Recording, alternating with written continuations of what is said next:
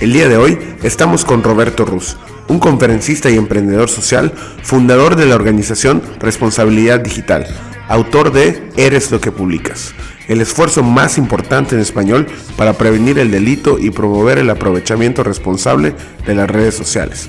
Ha recorrido Latinoamérica y España compartiendo más de 600 conferencias a más de 200.000 adolescentes, padres de familia, maestros y autoridades.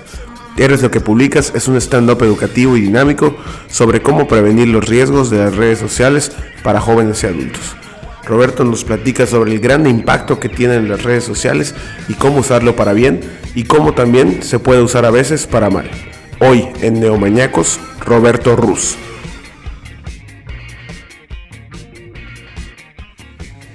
Hola Neomaníacos, ¿cómo están? Eh, muy buenas noches, Felipe, bienvenido, Roberto, bienvenido, ¿cómo les va?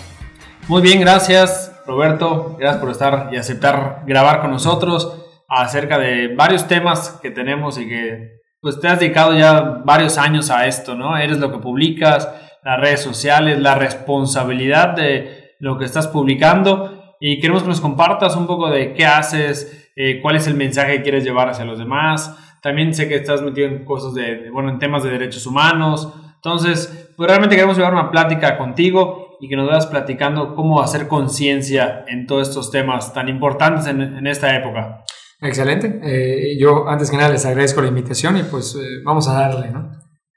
Bien, eh, hace, hace un tiempo escribiste un libro, ¿no? Eh, eres lo que publicas. Bueno, fue, fue un contenido muy importante que estuvo girando en Yucatán, eres lo que publicas. Eh, ¿qué, ¿qué, es ese mensaje que quieres llevar? ¿Qué, qué es todo lo que, lo que contiene Eres lo que publicas? Fíjate, no, no, no sabía que alguien se acordaba de ese, de ese libro, ¿eh? porque en realidad eh, nadie me lo había preguntado. No, no es exactamente la pregunta, pero lo, lo voy a decir. Fue una estrategia de marketing fenomenal. O sea, fue un libro que escribimos para muy bien diseñado en su momento para hablar de los, de, los problemas que habíamos encontrado, que era, ya que decidimos lanzar esta campaña, lanzamos el PDF y acabamos en todos los sitios pirata como Script, todos esos.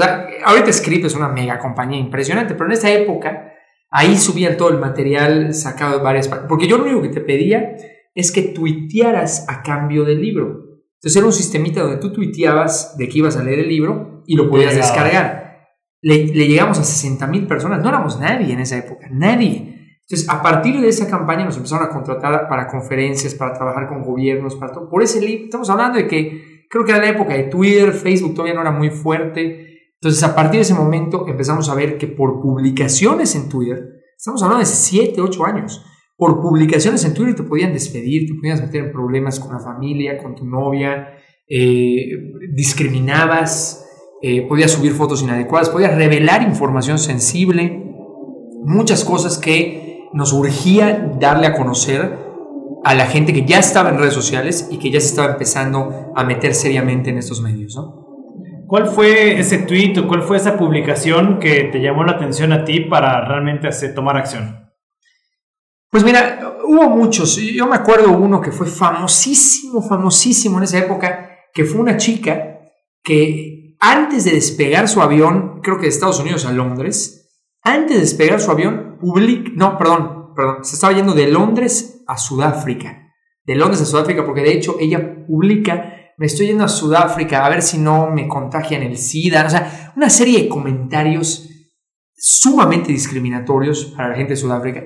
Cuando aterriza el avión, porque ella estuvo como no sé cuántas horas durante el vuelo, porque es un viaje largo, cuando aterriza el avión, prende su celular. Bueno, eh, se han escrito libros por lo que le pasó a esta mujer. Una serie de comentarios, tweets, se volvió ultra viral y durante las horas del vuelo le llegó al director de la compañía donde ella trabajaba. Ella era encargada de relaciones públicas de esa compañía, lo cual hace todavía más ridículo el caso y, la despiden. Pero bueno, e-, ese fue un caso eh, famosísimo, público de Estados Unidos pero en, México a cada rato salía que nunca se me olvida un adolescente de Guatemala. O sea, en México hubo muchos casos, pero me acuerdo de los que más me marcaron en ese momento. Un adolescente de Guatemala publicando que acababa de perder la virginidad con su novio, porque ella dijo, bueno, a mí solo me sigue mi novio, yo solo sigo a mi novio en Twitter, entonces lo etiquetó. El problema es que no funciona así Twitter. O sea, aunque solo tengas un seguidor, no sé qué periodista en, Guatemala estaba buscando la palabra virginidad, estaba haciendo algún reportaje de virginidad y dijo, pues vamos a ver qué están comentando de virginidad en Twitter. Y le aparece un tweet donde la chica dice que acaba de perder virginidad, la hizo noticia nacional a la chica. O sea, no, hay, no hubo un solo ser humano en Guatemala que no supiera que esta chica acababa de perder su virginidad. Entonces, esos casos a cada rato llenaban las redes sociales y todo. Yo dije, alguien tiene que hacer algo. Yo venía de una campaña que se llama Conductor Designado. Yo estaba contratado ahí, no, no. Pero aprendí muchísimo el impacto de una campaña social y pues empecé esta, esta organización. Es una empresa social que se llama Responsabilidad Digital lanzamos esta campaña y empezamos a trabajar con gobiernos, conferencias, todo lo que pudimos hacer para combatir el, problema. Pero siete, ocho años después, por más esfuerzos que hagamos, hoy tenemos este caso reciente de una eh, copiloto de Interjet que dijo que, casi casi eh, bromeó con hacer un atentado terrorista en el Zócalo durante la celebración del grito de la independencia en México, dices, ¿cómo puede seguir ocurriendo? No, no hemos aprendido. No, estamos hablando del adolescente guatemalteca, estamos hablando de una copiloto de Interjet y seguimos en las mismas. ¿Hace cuántos años comenzaste con todo este esfuerzo? Ya, yo creo que estamos siete años. Siete, lo que pasa es que se constituyó en el 2013 la organización, pero yo ya trabajaba desde antes. Y en 7, 8 años no hemos aprendido. No, y yo además estoy, yo, eh, para los que quieran ser emprendedores sociales o algo, yo me concentré mucho en conferencias y llegué a ser demasiado, o sea, muy exitoso en eso, pero no puedes cambiar el mundo con conferencias. O sea, yo llegué a dar conferencias de 6 mil personas y fue cuando me dije, ¿sabes qué? Ni aunque vaya de 6 mil en 6 mil. O sea, sí haces mucho impacto, sí motivas a legisladores a hacer leyes, pero hay maneras mucho más masivas, es lo que estamos luchando ahorita, de, ser nosotros, eh, poner en las escuelas públicas el primer, el primer curso en video gratuito. Así como hay libros de texto gratuitos, nadie ha logrado poner la SEP a nivel nacional eh, y nosotros queremos ser los primeros. Hemos hablado con el secretario de Educación, estamos analizando cómo en zonas urbanas, al menos para medio millón de, chicos de, de sexto de primaria, lanzar este primer curso en video gratuito. Pero bueno, seguimos con el sueño. Ojalá el sindicato, esto, lo otro. Hay muchos temas en juego, pero yo creo que se tiene que romper esa barrera. Hoy los chavos creo que preferirían un video a un libro de texto, ¿no? Pero bueno, ese es mi, o un programa educativo, no, no, no, no solo videos, ¿no? Pero es un, es un programa educativo en forma, eh, pero yo le llamo curso en video gratuito para que sea más fácil de entender, ¿no? Oye, y con todo lo que has visto, eh, has vivido en, cuestión de lo que publican en redes sociales, Twitter, Facebook, Instagram.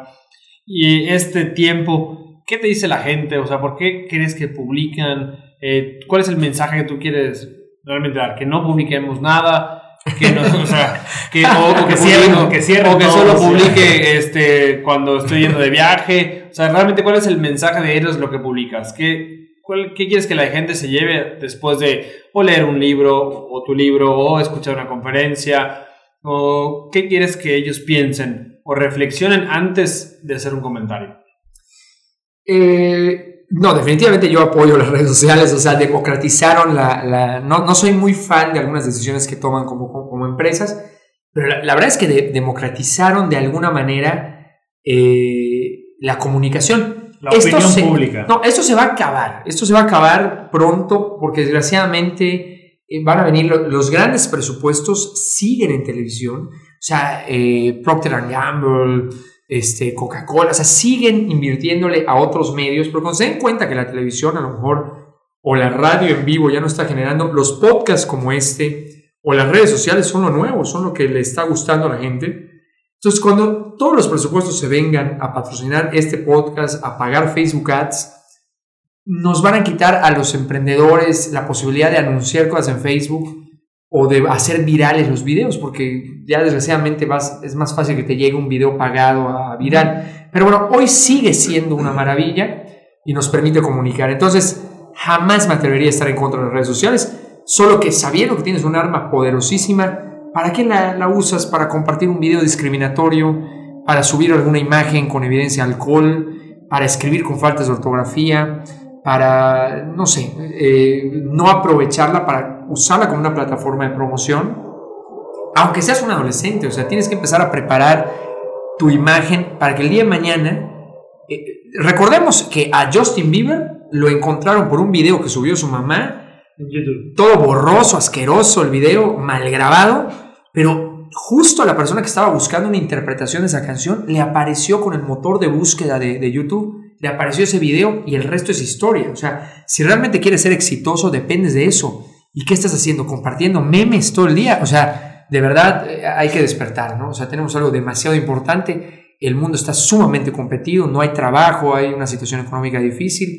Si no usas todo lo que tienes en tu poder y sobre todo las redes sociales para lograr el éxito y entiendes que son algo más que entretenimiento, eh, estás liquidado. Hay mucha gente perdón, que piensa y sigue diciendo, es que son mis redes, es que son cuestiones personales, es que lo que yo publique allá, ¿qué le puedo decir a, a esas personas que, que piensan así? Que están diciendo, no debe de importarme, esto es nada más para mí, eh, pues me sigue solo mis amigos. ¿qué, qué, casos has escuchado y, realmente cuál es el mensaje que le puedes dar a la gente que sigue pensando de esa manera? Porque yo ya lo que publico es o cuando voy a algún viaje o intento compartir cosas que a lo mejor puedan generar valor. No para todos mis seguidores, pero para alguno de ellos. Y que mis seguidores son mis amigos. con uno, con uno que logres. No son influencer ni mucho menos, pero que pueda generar y porque considero importante, pero como tú comentas, hay mucha gente que le sigue eh, no importando lo que publica. Sí, eh, justo quería repetir lo que, lo que dijo esta copiloto de, de Internet. Eh, si les molesta, o sea, al final, no, no es necesario decir todo, pero al final pone postdata, si les molestan mis comentarios, bórrenme. Créanme que me vale dos pesos, saludos cordiales, ¿no?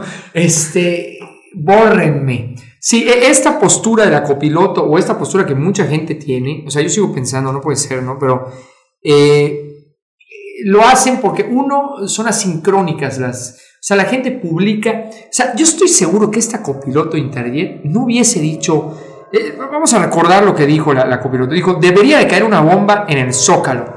Nos haría un favor a todos. Me imagino burlándose de la gente que fue a, dar el grito de la independencia al zócalo.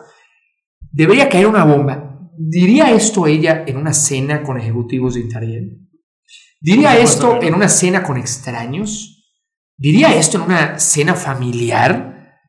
¿Diría, inclusive diría esto en una cena con amigos?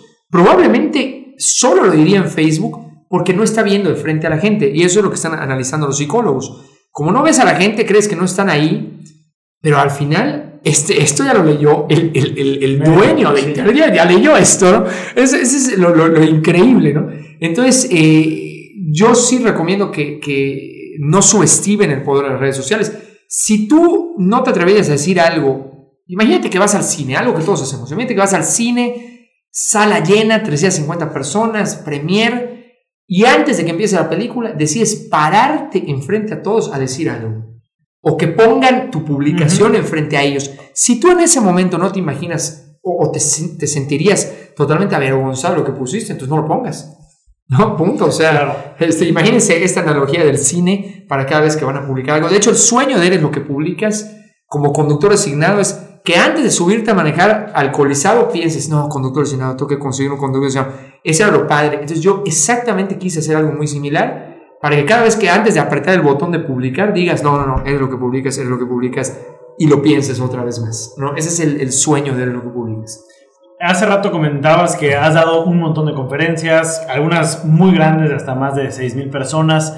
¿Qué caso te has encontrado con el, me imagino que alguien se te haber acercado al final de alguna conferencia o te ha mandado un correo de que despertó? O sea, de que abrió los ojos. Eh, ¿Qué caso te has topado que, que, te haya llamado mucho la atención por, por el mensaje que tú estás dando? Fíjate que empezó mucho, esa es otra cosa que, que muchos emprendedores sociales tienen que hacer, o, muchos emprendedores en general. Nosotros empezamos muy concentrados en la parte de reputación para evitar esto. Pero la verdad, también tocamos otros temas porque lo que publicas también te puede generar delitos. Eh, pues una de las cosas que publicamos mucho son nuestra ubicación o compartimos dónde, dónde estamos o, revelamos información sensible, etc. Bueno, eh, esa parte de delitos o de seguridad nos empezó a tomar mucha más prevalencia, o sea, porque los gobiernos estaban desesperados de prevención del delito, sí les interesaba el tema de la reputación y las oportunidades profesionales, pero nos pedían mucho la parte de prevención.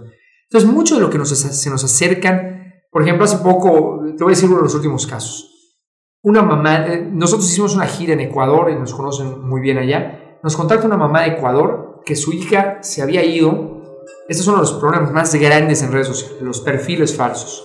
Un perfil falso la había conquistado y se había ido a Guayaquil. O sea, de Quito a Guayaquil no está nada cerca, está lejísimo, creo que es como una hora en avión, no, no me acuerdo. No sabían cómo, la chava reportó estar en Guayaquil, bueno, al menos eso le dijo la mamá, y se fue a seguir a un chico del que se enamoró. La mamá me pasa la, la... porque nos concentramos mucho, como hablamos con jóvenes también, a decirles cómo identificar un perfil falso, qué tipo de publicaciones no deben hacer, este, etcétera. O sea, sí hay muchos temas de, de, prevención. Entonces, mucho de lo que nos llega son, es precisamente eh, los temas de, eh, de delitos, relacionados a delitos. Okay. ¿no? Entonces, e-, eso es lo que mal, o sea, de, tanta reputación, yo creo que la gente eh, no nos pregunta porque dejamos muy claro eh, esos temas. Hemos hecho estudios o métricas de cuando vamos a trabajar escuelas o con gobiernos, cómo está funcionando nuestro trabajo. En muchos casos logramos que la gente configure su privacidad, que elimine perfiles falsos, que aprenda a identificar, que elimine comentarios discriminatorios, pero algo, lo único que nunca hemos logrado y ya nos cansamos y nos rendimos en realidad porque tampoco lo vemos como prioritario, es el tema de la ortografía, ¿no? O sea, nunca logramos ver eh, variación después de nuestro impacto que la gente le importara la ortografía. Porque además la gente cree que está escribiendo con ortografía. En, nuestros estudios, por ejemplo, cuando no abres el signo de admiración, por ejemplo, es un error ortográfico, pero la gente no lo, no lo toma como una falta de ortografía. Entonces, muchos de esos casos son así. Entonces, si nosotros realmente queremos hacer una medición real y no abres la, con admiración, es un, error. es un error ortográfico, entonces no podíamos medir la efectividad de nuestra campaña. Entonces dijimos, vamos a concentrarnos en lo que sí estamos logrando, como es el tema de los perfiles falsos, la configuración de privacidad, etcétera, y vamos a olvidar, o, o, que compartan ubicación u otras cosas, y vamos a olvidarnos de lo que estamos fallando, que es la ortografía, y eso se lo dejamos a los maestros de español de este país. Este, fíjate, que hace, hace, hace dos años nosotros eh, integramos una estrategia en, en la universidad. Empezamos a visitar cada vez más secundarias, cada vez más prepas, y pues casi siempre llevábamos una conferencia de eh, lo que es ¿no? Lo que es estudiar, lo que es la universidad y demás. Y hace dos años decidimos hacer las cosas diferentes y decir, oye, realmente hay que llevar contenido de valor. Y preparamos una presentación donde llevábamos a las secundarias precisamente el tema de las redes sociales, ¿no? El tema de qué eh, eh, realmente importaba, ¿no? O sea, el, qué es lo que publicabas, de la ortografía, de los perfiles, de, los perfiles falsos. Digo, con... Eh, con el afán de sumarnos, sumarnos a un contenido positivo, ¿no? Y precisamente uno, eh, ahí coincidimos con el tema de la ortografía y con el tema de la contratación de personal. Mucha gente no, no se da cuenta de que recursos humanos de una empresa, capital humano, eh, realmente se fija en los perfiles cuando una persona lleva un currículum, voy a ver eh, tu correo electrónico, ya las empresas en el, en el área de reclutamiento investigan, ¿no? Y ya ven también tu ortografía, ven eh, qué fotos, que ven si todo es un, un Facebook repleto de, de, memes, de groserías, de, de estos casos como de, de esta chica de, Interjet. Entonces sí es un caso que nos topamos nosotros en, en la universidad, súper interesante. Bien, ustedes han hecho reclutamiento a través del sistema de Facebook para que te postules. Eh, sí porque yo, yo hice, la verdad funciona increíble, o sea, no, es promoción a Facebook, pero, o sea, nosotros lanzamos una campaña y en, dos días tenemos 77 postulantes para un puesto de, un puesto que tampoco era tan atractivo, ¿no? Y, eh, primer paso, dices, tengo 70 postulantes, ¿qué hago, no? O sea, y esto se lo digo a cualquiera que esté buscando trabajo ahorita. Yo sí me metí obviamente a esto. O sea, yo trato de no meterme porque no, no, no me considero capaz o tengo la capacidad para reclutar adecuadamente, pero en este caso sí me metí. Entonces, primero, lo primero que haces es, de los 77, eliminas a los que no tienen su nombre bien escrito en Facebook. O sea, de entrada, o sea, porque hay muchos, y hay muchos empresarios, inclusive, yo conozco muchos empresarios que tienen muy acortado su nombre y ellos dicen que lo hacen para que no los encuentren. Oye, puedes hacerlo con la configuración de privacidad, no tienes que esconder tu nombre. Tienes que hacerlo, pero si estás aplicando para un trabajo, sí tienes que tener al menos tu primer nombre y tu primer apellido bien escrito. O sea, Si eres un empresario famoso, pues te escóndete, haz lo que quieras. Yo recomendaría que tengan bien su nombre y que pongan candados de privacidad para que no los encuentren. Eso de. Hasta muchos artistas lo empezaron a hacer, eso de ponerse como que nombres este, rebuscadísimos. Pero bueno, número dos, siguiente paso. Lees toda la experiencia que tiene o entras a ver su última publicación. ¿Qué es más fácil? Entras a ver la última publicación. si es un meme estúpido, next. O sea, si es un, o sea, con todo respeto, o sea, sé que están muy divertidos muchos memes y no hay problema compartir memes divertidos. El problema es cuando compartes, entras, feminazis que se mueran, adiós. O sea, cualquier tema discriminatorio, cualquier tema que no tenga nada que ver. A mí me tocó, creo que en esa época estaba lo de la Miss España, un tema muy complicado. Eh, no te metas, o sea, si estás en contra del tema transgénero, o, tienes, o no has, sigues todavía en un rollo, no te has documentado, ¿no? no te metas, ¿no? Y si te vas a meter, no compartas un meme.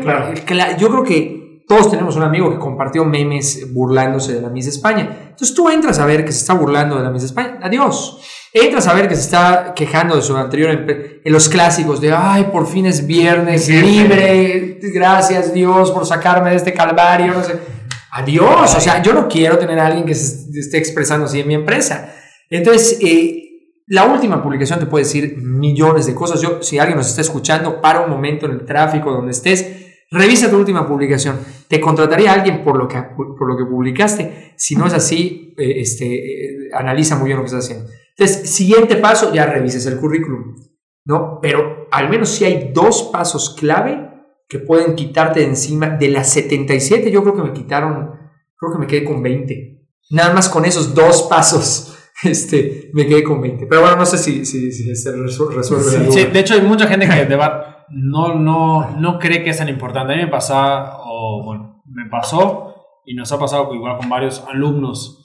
Este, obviamente entendemos la, la universidad no es perfecta, pero también a veces el alumno cree que las cosas los hacen por, por molestarlos, ¿no? Que la, que la toma de decisiones dentro de una empresa o dentro de la universidad lo haces para molestar al alumno, ¿no? ¿Qué nos ha pasado por ejemplo muchas veces? Que ah, se sube una fotos de algún evento, subimos 30 fotos y da la mala casualidad que no sale nadie de alguna, de alguna licenciatura. Oh, Dios. Entonces, que no, no, o sea, agarras 30 fotos, subes, digo, no estás también viendo si aparecen todos los de todas las licenciaturas entonces nos pasaba mucho que a mí no me quieren, son de lo peor, son la peor universidad, no sé qué. Y nos pasó mucho con un alumno, me acuerdo perfectamente, que, a lo, o sea, era un amor-odio hacia la UPP, que así como nos quería, también nos tiraba y publicaba en Facebook cosas. Por, pero aparte, que a lo mejor no tenían mucho valor, si lo quieres ver. O sea, no, no es que nos dijera, oye, es que la clase no está muy buena. No que digas, bueno. No, sino era, Oye, no me subieron en la foto. Es que no me etiquetaron. Es que, y así, ¿no? Y un día yo sí la llamé y le dije, ¿te quiero escuchar? a ver, ¿por qué pones esto, no? Y empecé a platicar y también le dije, nada más quiero hacerte una reflexión. ¿Estás de acuerdo que si alguien entra a ver tu perfil de qué publicas ahorita, una empresa, aparte tú estás estudiando para maestra, entonces imagínate, las últimas 10 publicaciones son de quejas, y mensajes de por qué y quejarte y quejarte y así, ¿crees que te contratarían? Y me pregunta, maestro, ¿de verdad? ¿De verdad entran los Facebook las, empresas, las empresas buscan. No, no puede ser, no puede ser. Y le dije, sí, mi No puede ser que no lo sepa. No puedo creer. Y dije, sí, desde ese momento dejó de publicar. Y dije, está bien que te quejes, que a lo mejor tengas un comentario, pero también hay lugares para hacerlo, ¿no? O sea, lo que acabas de decir, oye, si no estás de acuerdo con los transgénero, está bien, pero no estés publicando y no hagas más ruido de algo que a lo mejor tampoco eres experto en el tema. No, o, habla del tema, pero de forma responsable. Yo, yo siempre digo, argumenta. O sea, si vas a opinar a lo loco, ¿eh? o sea, tú puedes meterte un tema y estar totalmente en contra, pero con argumentos sólidos. Yo le digo a la gente, al menos léete la página de Wikipedia del tema antes de, de publicar. O sea, si ni la página de Wikipedia. Sí, luego no, no, no, es, es, es increíble, ¿no? Hay, en un meme, compartiendo un meme, puedes decir todo lo que necesita un reclutador. Todo. Porque hay de memes a memes. O sea, hay memes muy inteligentes, muy creativos y súper educativos. y hay memes que son un desastre monumental, ¿no? Entonces, eh, pero bueno, esta chava sí es increíble, es increíble. De hecho, está en un estudio de, que hizo, si lo quieren buscar, Career Builder, entrevistó como a 3.000 reclutadores y les preguntó por qué rechazas a rechazado aspirantes. Fíjate que de las primeras estaba evidencia alcohol o drogas, o sea, que salgan ahí fumando con alcohol, dos borras. Eh, otra, sí, una de las, no me acuerdo exactamente el lugar, pero una de las principales era hablar mal del trabajo o la universidad. Literal, así lo escribían los, los, la número uno era fotos provocativas o inadecuadas. Las famosas fotos, se hizo un estudio en Estados Unidos, no me acuerdo si fue la Pittsburgh, no me acuerdo muy bien, pero empezó a analizar qué, qué era una foto provocativa. Porque tú dirás, solo que salga con poca ropa ya es provocativo, pero hay muchas fotos en traje de baño que la verdad están tomadas, o sea, pues las amigas o la familia sale ahí en traje de baño y no se muere nadie, no se ve un afán provocativo. O puede haber una persona totalmente vestida o vestido que en la posición que está tratando de ponerse o en la mueca de la cara hace un intento muy directo de provocar sexualmente. Esas fotos se, le preguntó a la gente qué opinaban de una mujer que no está haciendo una muestra sexual y de la que sí. Y la gente dijo que la consideraba a la, persona, tanto hombre como mujer, ¿eh? porque también se puso un hombre en un gimnasio, en el ejemplo un gimnasio así como que trataba como mostrar los músculos. ¿Qué pensaba la gente de estas personas que en las redes sociales, en Instagram, por ejemplo, tratan de provocar sexualmente? Bueno, pensaban que eran menos honestas, menos inteligentes, menos confiables, y que tenían una menor autoestima y un menos, menos, menos, menos de todo. Y lástima que no lo sabían en ese momento los de Pittsburgh, pero le pudieron haber metido el tema también de que es la principal causa de rechazo. Por alguna razón. A menos que quieras tú trabajar en algo como modelo, ¿no? que a lo mejor eso sí puedas sumarte, pero si no eres una modelo o, o un modelo de gimnasio o un entrenador, el resto del 99% de los trabajos te va a generar problemas de o sea, por citar un ejemplo tocando este tema. Sí, ahora acabas de, comentar que todo lo argumentes. Yo creo que es importante, pero también la gente dice, entonces que ya no puedo compartir nada. Ya no, no, ya no puedo publicar nada. Entonces ya cierro mi Facebook, mi Instagram, mi Twitter, todo. No, no es que no puedas compartir, publicar o hacer mención de algo, pero conoce el tema, averigua el tema, eh, toma una postura, sea a favor o en contra del tema que sea, pero mínimo que tengas unos buenos argumentos para este, defender tu, tu, postura. No que nada más sea o propuesta o alguna propuesta, oye, no, me quejo, pero además propongo algo. No, lo decía, este, ¿cómo se llama? Eh, Winston Churchill lo decía.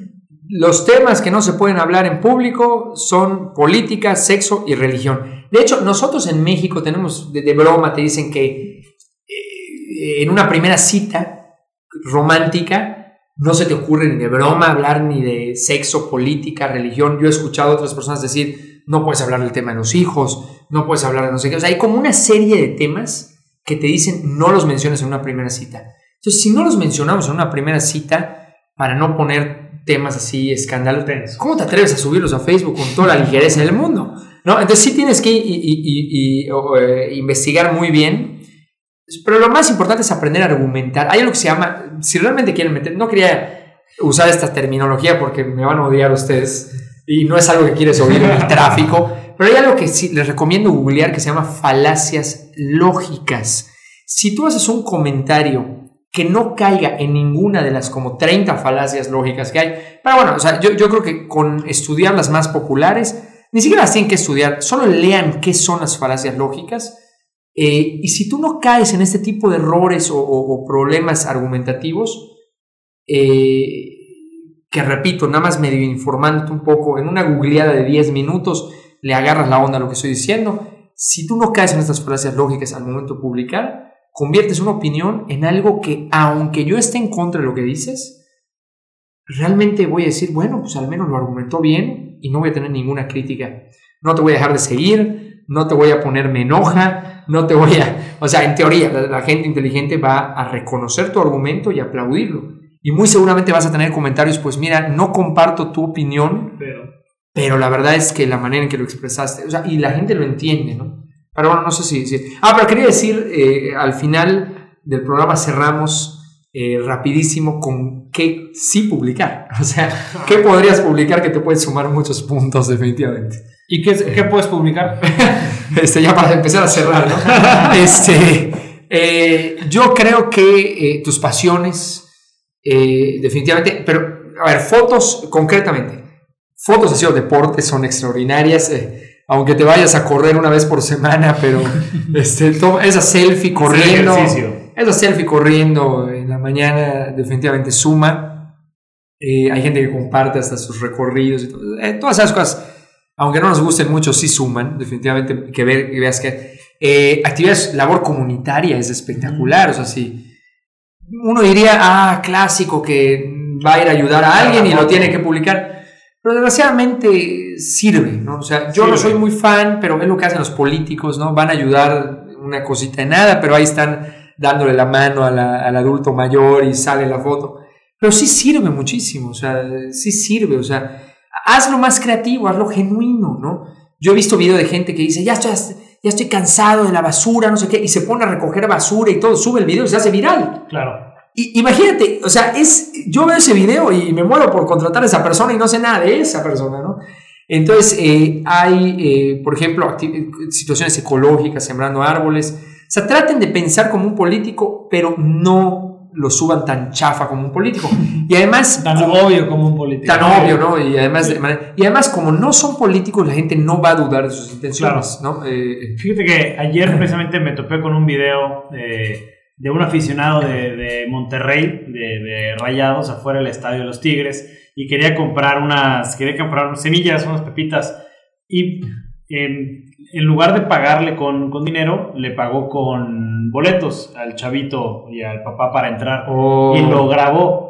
Y lo subió y el chavito era la primera vez que entraba al estadio de Tigres y grabó todo el proceso de que entró y, el, el niño llorando de emoción y demás ¿Qué es eso? Digo, si lo vas a hacer, está bien. Si lo quieres compartir, pues está bien. Hazlo genuino, hazlo padre y, compártelo. De ver eso, de ver eso, a ver... un meme discriminatorio, claro. Prefieres, ver mucho más ese tipo de contenido que es interesante, que es bueno, que, también dices, oye, te, te, abre, te Y contagias a otros a hacer lo mismo. O sea, yo no veo crítica. Sí, está chafón ahí, que... Pero la realidad es que el beneficio para todos, tanto para él que lo publicó, para el chavo que lloró y salió, el beneficio para toda la sociedad supera a ese porcentaje de gente que va a decir, ay, lo subió para...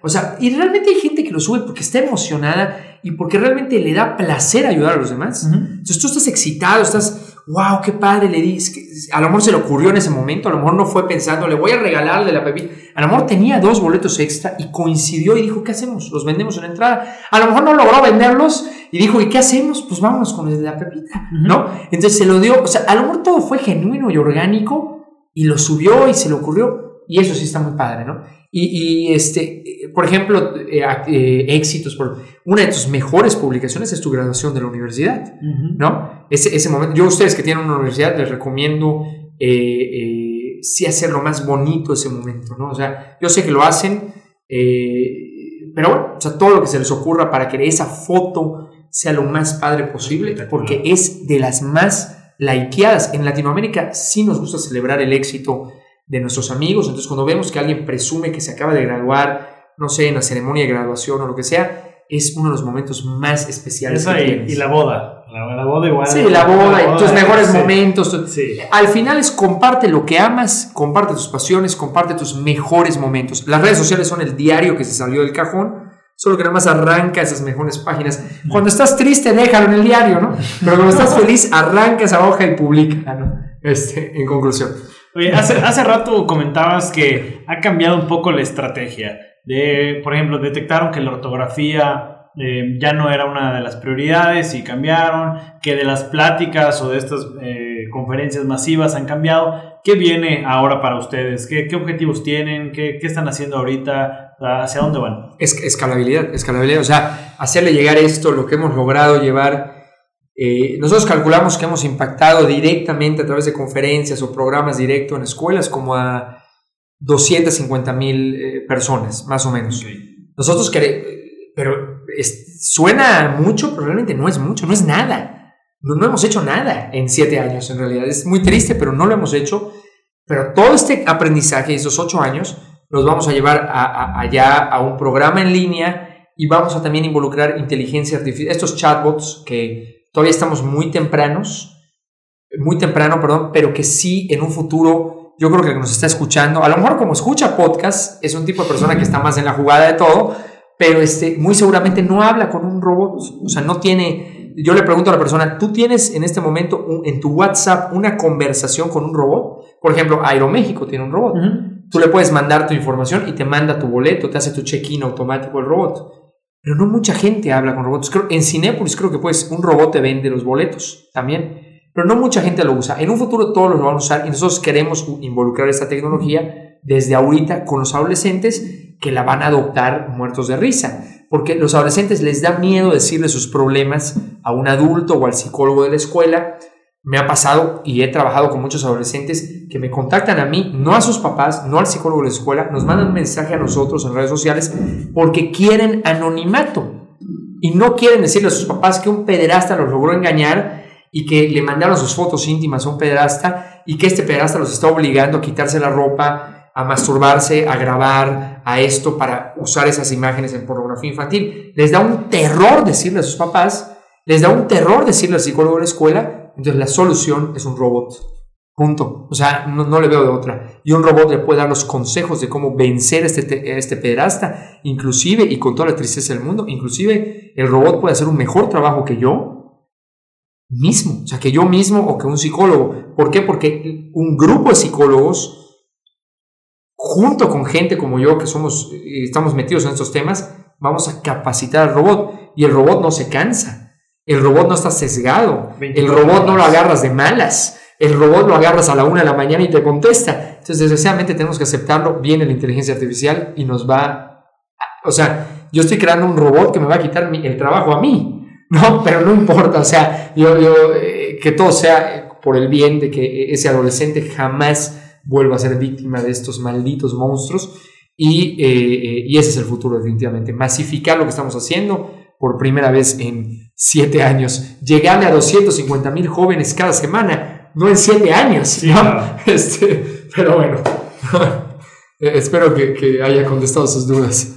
Sí, el tema de los robots es, es muy interesante. Creo que la inteligencia artificial la, está ya entre, entre nosotros. Eh, bueno, muchos restaurantes, aerolíneas son los, que ya utilizan a, los robots y creo que, pues bueno, eso es una, una labor interesante, ¿no? Tiene que brincar a los, a los programas sociales también. Sí, voy a regresar tantito a, algo que comentaste hace rato. Eh, me gustaría que la gente que está escuchando sepa cómo detectar un perfil falso. Digo, hay, yo creo que debe haber dos, tres cosas, igual unos muy obvios, que sí, desde que entras dices eso es falso, pero debe haber unos muy bien elaborados. ¿Cómo puedes crear un perfil falso? Sí, de hecho lo, lo que trato es, o sea, los muy fal no, no pierdo el tiempo dando características de los muy obvios porque son muy obvios, ¿no? Este, pero hay unos que son peligrosísimos. Por ejemplo, eh, fotografías atractivas, yo siempre digo broma, fotografías atractivas pero no tan atractivas, ¿no? O sea, realmente la persona puede parecer de tu localidad, Puede ser que le hayan robado la identidad a alguien eh, enfrente, eh, porque esto se da, eh, dice las la organizaciones internacionales que los pederastas les toma 12 minutos, esto creo que lo dijo, si no me equivoco, la UNICEF, 12 minutos en lograr que el chico o la chica le envíe una imagen íntima. Porque yo te mando una solicitud. 12 minutos. 12 minutos. Yo te mando una, te mando una solicitud haciéndote creer que soy la chica del otro salón o de la otra o de la escuela enfrente o a lo mejor tú estás en primero de prepa y te mando la solicitud haciéndote creer que yo soy la de primero de secundaria, ¿no? Entonces no se conocen, están en otro edificio, en la misma escuela, pero ya la viste, te gustaba, es la chica guapa de secundaria. Entonces te manda la solicitud y dice, sí, yo soy, ay, me gustas, te vi jugando básquetbol. Yo ya sé que juegas básquetbol porque lo leí en tu Facebook. Ay, no sé qué, no sé qué, sí, te vi en la fiesta de la, de la, de, de que hizo la, la, la escuela yo ya lo sé porque vi tus fotos, eh, subiste videos en tus historias de que estuviste en la fiesta. Entonces yo te empiezo a decir cosas que te hacen todo el sentido porque ellas en tu escuela. Entonces empiezo a platicar contigo y digo, ay, no sé qué, mira esta foto mía y te mando una imagen íntima de una chava desnuda, a lo mejor, donde no sale la cara de ella porque se parece en complexión. Entonces, te toca a ti, no sé qué, o sea, te estoy diciendo en mega resumido, ¿no? Pero eh, te toca a ti, no sé qué, ahí están mis papás acá, ay, dale, no seas, eh, no seas, vamos así. Pero como quieres ver más, porque a lo mejor te mandé una foto pero de los senos, pero a lo mejor te prometo que te voy a mandar ya un cuerpo desnudo, pero me tienes que mandar tu foto. Entonces, en 12 minutos de plática, logran que el chavo les mande una foto y en ese momento se acabó. Ya no les interesa seguir con la, ficción de que es la chava de secundaria. Ya les dicen, mira, si no me mandan lo que te voy a pedir, a partir de ahora le envío esto a todos sus contactos. Entonces lo que hace el Perasta es crear un grupo, eso es lo, que, lo, más nuevo, crean un grupo de Facebook, por ejemplo, si, si el, el delito se hizo en Facebook, crean un grupo donde agregan amigos. A todos los amigos, familiares, maestros y a toda la gente que vean importante en el Facebook del chavo, víctima, ¿no? Entonces le dice, voy a subir la foto que me acabas de enviar, porque el chavo sí salió con su cara y su pene y su voy a enviar esta foto a este grupo si no me envías en los siguientes minutos lo que te voy a pedir. Y les pueden pedir dinero, les pueden pedir un, video ya grabado más profesional para que ellos lo vendan en sitios pornográficos, de pornografía infantil, les pueden pedir eso. Todo rapidísimo, rapidísimo. ¿no? Entonces, ¿qué tienes que ver? Este, número uno, los amigos. Eh, los amigos van a ser todos del mismo sexo, normalmente, porque le da mucho trabajo al pederasta sumar de los dos sexos. O sea, siempre, si la chava es guapa, suma a puro hombre. Cuando veas que son todos los amigos en común. Para empezar, no hay. A ver, son pocos. Las tres claves están en los amigos. Para, para, porque no les, para no explicar todo, lo, voy a decir las más importantes. Em, pocos amigos, obviamente. De repente va a tener noventa y tantos amigos cuando, oye, o, o aún menos. Así, y resulta que la chava de primero y secundaria guapísima pero tiene menos de 100 amigos, ¿no? Cuando el promedio en México, hasta una abuelita tiene 200 amigos, ¿no? Entonces, pero bueno, pocos amigos, menos en común contigo. ¿Cómo te explicas que no tiene amigos en común cuando es de secundaria de tu escuela? De perdido tienes a alguien por ahí. Pero bueno, eh, se recomienda que haya 30, 40 amigos en común para garantizar que es la chica de secundaria. Eh, pocos amigos, menos en común, y la mayoría son del mismo sexo. La mayoría son del mismo sexo. Y la recomendación máxima es no te atrevas a, ni a mandarle algo. De, entrada nunca mandes fotos íntimas, pero si llegas a, tener una conversación, haz una videollamada, punto, se acabó. O sea, la estrategia, nuestra arma secreta que decimos en nuestras conferencias, ya les dije gratis todo lo que decimos en el pero la, el arma secreta es increíble. En videos contra esto dicen que es lo peor, pero es lo mejor hacer una videollamada. Si tú le pides al pederasta una videollamada, no hay todavía la tecnología para que ellos logren poner, te van a poner cualquier pretexto. No tengo esto, no tengo cámara en mi celular, hasta los del Oxxo ya tienen eh, cámara, este, pero no tengo internet, en el parque internet, o sea, te inventan cualquier cosa. Yo he escuchado pederastas en conversaciones que he leído, donde le inventan que porque acaba, dicen, no te quería decir esto, pero la verdad es que tuve cáncer y perdí el pelo y no quiero que me veas así. Entonces la chava ay, dice, mi amor, mi vida, este, y sigue hablando con él y logran el pederasta con cosas tan ridículas convencer a la menor de que siga conectado con él. ¿no? Es, es, increíble, ¿no? Entonces, si te pone cualquier pretexto para no poner una videollamada, ya sabes que te están engañando 150% seguro. ¿no? Este, la verdad, buenos tips porque son cosas que, pues sí, muchas veces no te das cuenta, ¿no? Y, hay unos muy, muy obvios y hay otros que, pues la verdad, sí son expertos en, en el área, ¿no? Eh, ahora vamos a pasar a las preguntas de José Tweets, que tiene dos, tres preguntas ahí claves para ti, para eh, que vaya cerrando y a ver, a ver qué nos respondes. José Tweets, todo tuyo. tengo miedo, ¿eh? No, no voy a mentirles, tengo miedo. Oye, vamos a tener que partir este, ya tocamos varios temas ahí muy interesantes, vamos a tener que dividir este podcast en dos versiones, ¿no? En dos partes. En dos partes. Bueno, Roberto, buenas noches. Este, llegamos a la sección favorita de todos en el, podcast. La del terror. No necesariamente, ¿no? La, te la venden así, pero es por envidia, digo yo. Yo hoy tengo dos preguntas este, muy simples que de hecho eh, Jerry fue el que me, me ayudó ahí, me, me, dio las ideas hoy. Son muy simples y, la verdad, pero muy buenas, sobre todo en, el caso de lo que tú haces y a lo que te dedicas y van mucho con el tema. La primera es, es una pregunta sencilla, pero no sé si se te va a hacer sencilla la respuesta. Eh, hablábamos de tu celular eh, antes de empezar a grabar y, y, cómo decías que eres hiperactivo y todo el día andas ahí y por eso te interesa la velocidad. Si tuvieras que eliminar todas las aplicaciones de tu celular y quedarte con una sola, ¿cuál sería esa aplicación?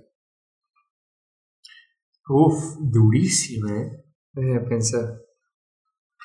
Lo primero que se me vino a la mente, voy a decir lo primero que se me vino a la mente, se me vino eh, Audible, eh, la de, la de Amazon, o sea, la de audiolibros. La de- O- audiolibros. pero, pero pensaría más en Kindle, que ahorita ya te permite también escuchar los libros como audiolibros, eh, te permite hacer las dos cosas. Yo creo que esa es la más funcional, la más funcional en mi vida. Solo que acabo de conocer Script, o sea, por eso empezaron a...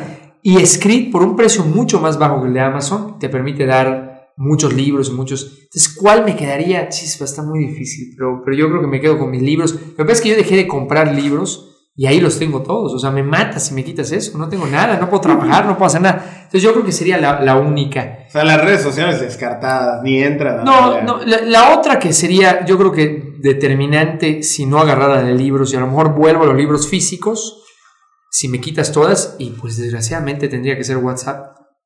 O sea, para mi vida, para la realidad, un amigo hizo el experimento de, de abandonar WhatsApp, le dijo a todos sus contactos que los veía en Telegram. Fue un fracaso absoluto ese.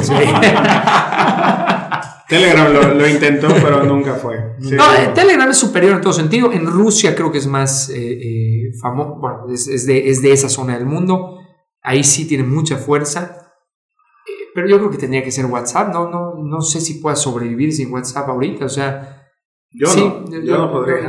No, no, no logras hacer nada. O sea, no te puedes poner de acuerdo con nada. No te avisan de las actividades profesionales. No te puedes poner en contacto con tu equipo de trabajo. O sea, no puedes hacer nada sin WhatsApp. Yo creo que tendría que ser WhatsApp. O sea, eh, viéndolo pragmáticamente.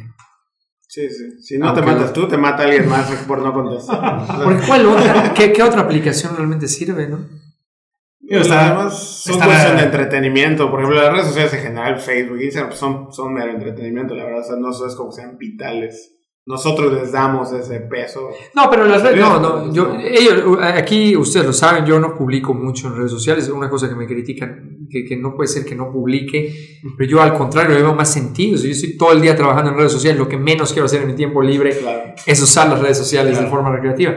Entonces, eh, eh, yo creo que, fíjate que fui a un evento eh, en el desierto, de hecho, les presumo, una semana sin ese celular, o sea, cero celular.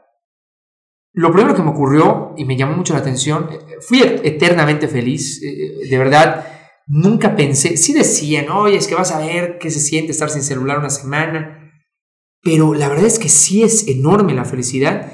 Y número dos, eh, perdí las ojeras.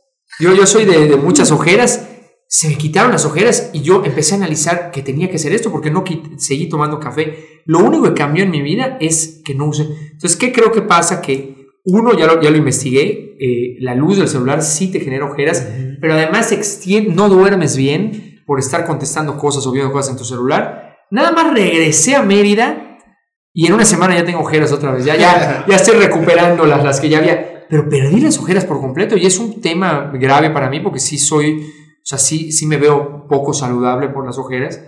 Entonces, ¿cómo ni siquiera te das cuenta? Entonces, yo ahorita ya voy a ponerme. Afortunadamente, ya hay estas aplicaciones, estas funciones en el teléfono de Zen. Hay una buenísima que si tú apretas en el, en el celular que tengo, no hay, te, te dice, recuerda que no hay manera, o sea, si le pones 60 minutos, entonces, si yo ya tengo sueño, pongo esa aplicación, no hay manera. O sea, el celular se bloquea por completo, solo puedes hacer llamadas de emergencia, eh, se bloquea por completo, no es como modo avión, no, se bloquea, no hay poder humano, ni reiniciando tu teléfono, no puedes hacer nada. Entonces es una maravilla, ¿ya? Entonces yo cuando ya es tarde pongo eso y sé que tengo que esperarme una hora por si quiero seguir chateando y no la voy a esperar, me voy a ir a dormir y me duermo. ¿Qué, qué, qué aplicación es? Sí, por favor. Bueno, eh, eh, la, la tiene esta marca, este Ah, celular, bueno. se llama Zen, pero voy a investigar si hay una parecida, porque todas, todos están sacando, todas las marcas ya tienen Sí. su, su, están invirtiéndole mucho a crear aplicaciones que controlen o que midan o que etcétera, ¿no? Muy bien. Y la segunda pregunta. Ah, sí, cierto. eh, sí, sí, sí. no, todos no hemos acabado. Tengo Solo miedo. queda una más.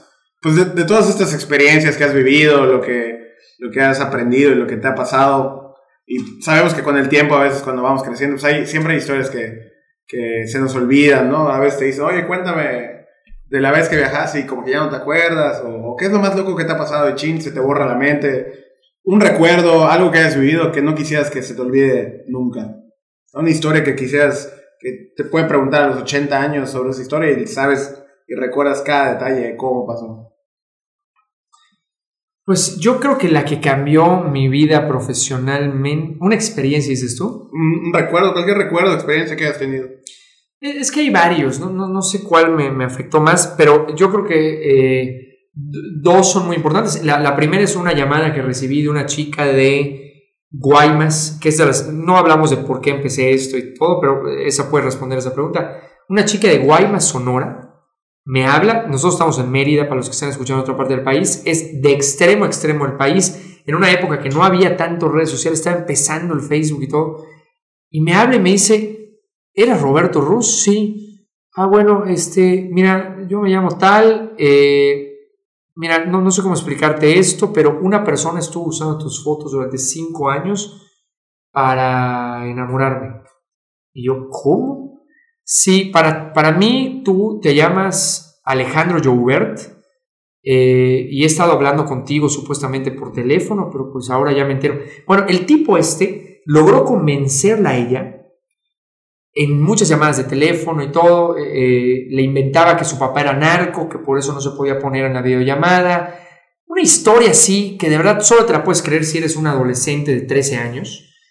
Eh, y la logra convencer a tomar un intercambio académico en Mérida, viene a Mérida desde Sonora y ya aquí esta persona que la había engañado ya no la ve, o sea, se esconde de ella y ella estaba acá. Digo, al menos te sirvió de algo, digo, te motivó este tipo o tipa, porque nunca supimos si era un hombre o una mujer la que le estaba engañando, este, pero te convenció a que vengas a Mérida a tomar un intercambio, al menos te sacó y, viviste una experiencia académica. Digo, bueno, nunca hubo un delito salvo el robo de identidad que, me tocó a mí, o el engaño y todo, pero nunca hubo un delito un poquito más grave que podríamos estar imaginando y todo. Realmente ahí se quedó, es una persona a lo mejor con problemas psicológicos, cerca, a lo mejor me conoce a mí y por eso usó mis fotos.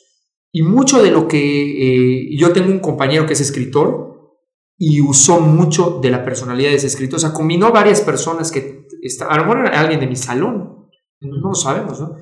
Pero el es que llegó acá y, este, y fue ahí cuando conociendo personas, le aparezco yo en su Facebook, en alguna publicación, alguien compartió algo mío y le aparece y le dice, ese es Alejandro. ¿Por qué, se, ¿Por qué dice que es Roberto? Y eso fue cinco años después.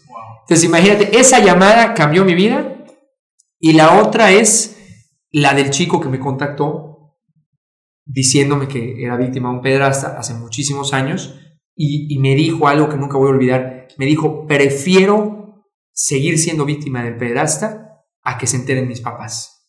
Esa frase que me dijo ese chavo me hizo empezar un proyecto, el del chatbot, que si yo llego a ser exitoso con este proyecto, porque todavía no lo es, pero si llego a ser exitoso y al final me terminan recordando por ese proyecto del chatbot, este, este chavo me cambió su vida con una llamada, o sea, con una conversación por, por Facebook. Entonces, ese momento nunca lo voy a olvidar, ¿no? Eh, creo que serían los dos más importantes de mi vida en términos profesionales al menos. Yo creo que a nosotros no. no, creo que no vale la pena hablar de. Creo que no vale hablar de, cuando perdí la virginidad y eso. no, la verdad es que esas dos historias están, están bien intensas. Esas construyeron mi, mi, mi vida, ¿no? Son esas cosas que uno nunca se imagina, ¿no? O sea, muchos los platicamos como broma porque nosotros no estamos en la situación, sí. pero pues claramente con los casos que tú traes hoy, o sea, son cosas que están pasando, o sea, si tú estás ocupándote de, esos proyectos y resolviendo ese tipo de problemas y ayudando es porque el, problema es real y existe, entonces como te digo, nosotros nos lo tomamos a la ligera, no le damos tanta importancia, porque pues a mí nunca me pasaría, pero pues todavía esta semana en, en donde yo trabajo tuvimos una situación de, de extorsión, o sea, pero así en el momento, en Dios, estaba la persona con nosotros, le llamaron, nosotros estábamos con la policía. Entonces tú dices, ay, ¿cómo, ¿cómo pueden caer estas personas en este tipo de cosas, no? Pero pues ahí están las personas cayendo en eso, está pasando, entonces, mientras, o sea, mientras más importancia le empecemos a dar, pues, pues más cerca vamos a estar de, de solucionarlo, ¿no? Sí, la verdad, la verdad que sí. Y ahorita que mencionabas igual el tema de la aplicación de los libros de Audible, eh, ¿Qué libros recomiendas? O sea, ahorita mencionabas que has escuchado ahorita, ya has cambiado para eh, audiolibros más que, más que lectura. ¿Hay alguno que tú recomiendes? Eh, bueno, el más importante y es uno de los más difíciles de leer, pero no sé qué sea más difícil, si la Biblia o este, no, no es cierto. Eh, se llama Thinking Fast and Slow, pensar rápido, pensar despacio en español. Es probablemente el libro más importante que puedas leer en tu vida. Este libro ha motivado muchísimo. Puedes leer este libro o puedes leer cualquiera de la lista de libros interminables que este libro ha motivado a escribir. Es un libro que te ayuda a entender tu cerebro y yo creo que te puede servir. O sea, podría recomendar algo de, mis temas, pero prefiero recomendar algo que puede cambiar por completo.